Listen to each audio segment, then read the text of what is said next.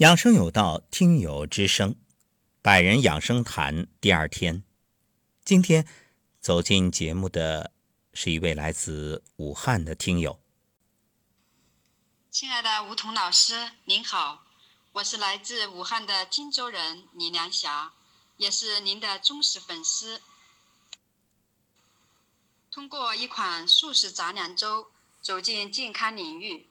更有幸结缘您的养生有道节目和梧桐话中医，从开始的陆陆续续，到后来的每天早晚必听，并分享到朋友圈和几个群，也成为习惯。因为我也希望通过我的分享，能够帮助更多的有缘人听上老师的节目，从而改变自己一些不良的生活方式，更好的管理自己的健康。年轻的时候，由于没有健康观念，喜欢吃生冷的食物，熬夜，生活的忙碌导致不规律的饮食习惯，加上本来就寒湿很重的身体，所以落下了一身的亚健康，与长期口腔溃疡、眼见进风流泪、头晕、胃疼、右腿麻木、经期不调等等。虽然看上去是一个蛮健康的人。但自己的身体只有自己知道，甚至有些连自己也不知道。特别是二零一四年到二零一六年，经期不调长达十四五天，特别困扰我。二零一五年也曾在武汉两家大型医院看过，但只开了一些黄体酮，吃后也没什么效果。后来又找一位老中医看。吃了快三个月的中药，最后也只缩短了一天。后来实在吃不下去，就放弃了。直到二零一六年下半年，通过朋友介绍遇见杂粮粥，通过改变自己的生活方式和饮食习惯，两个月的时间，很多亚健康症状都已消逝。最困扰我的例假。也缩短到只有九天，这让我特别开心，所以就慢慢关注健康养生。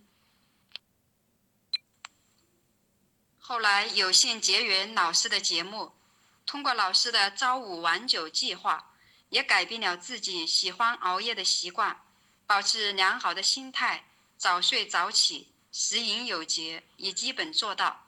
所以身体基本上一直保持在一个健康的状态，但有些时候知道也并不一定能长期做到。在去年二零一九年底，受一些事情的纷扰，虽然已调控自己的情绪，但还是有些影响。所以在今年二月、三月份又出现了经期不调，并且长达二十天。四月份去医院做了一个检查，别的没什么，医生说这是更年期症状，那言下之意就只能这样了。但我知道自己的原因，正好老师四月底有一个七加二十八天线上康养馆的课程，我就毅然报名了。事先也根据自己的身体情况下单了一些营养素，想通过康养馆。好好调理一下自己的身体。通过请教老师，除了吃营养素和康养馆的线上运动外，老师让我每天中午和晚上静心二十分钟。因为老师一直强调善事养心，心安是大药。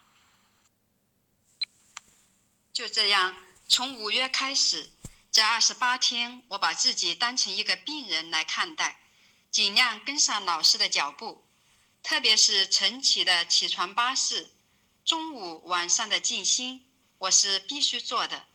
每天早上听老师的音频引领，和两千多位听众一起做起床巴士，做完微微出汗，神清气爽。就这样。二十八天线上康养馆结束，身体也有了明显的改善，直到今天一直每天坚持。就在前几天，这个月的例假也基本恢复正常。从前几个月的二十来天，到这个月只有十天，就完全结束。相信后面会更好。真的特别感恩老师，让我们在家通过一些简单的方式和营养的补充，就能让身体恢复健康。所以，当我们身体发出信号给我们提醒的时候，我们要用正确的方法及时止损，不要非得拖到疾病缠身才去医院药物控制，到那时控制的只是病症，而非身体健康，甚至发展到有些重病难以控制，悔之晚矣。因为健康是一天天保持的，预防大于治疗。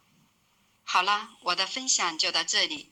希望对大家有一点点的帮助，谢谢大家的聆听，感恩老师的大爱付出，再见。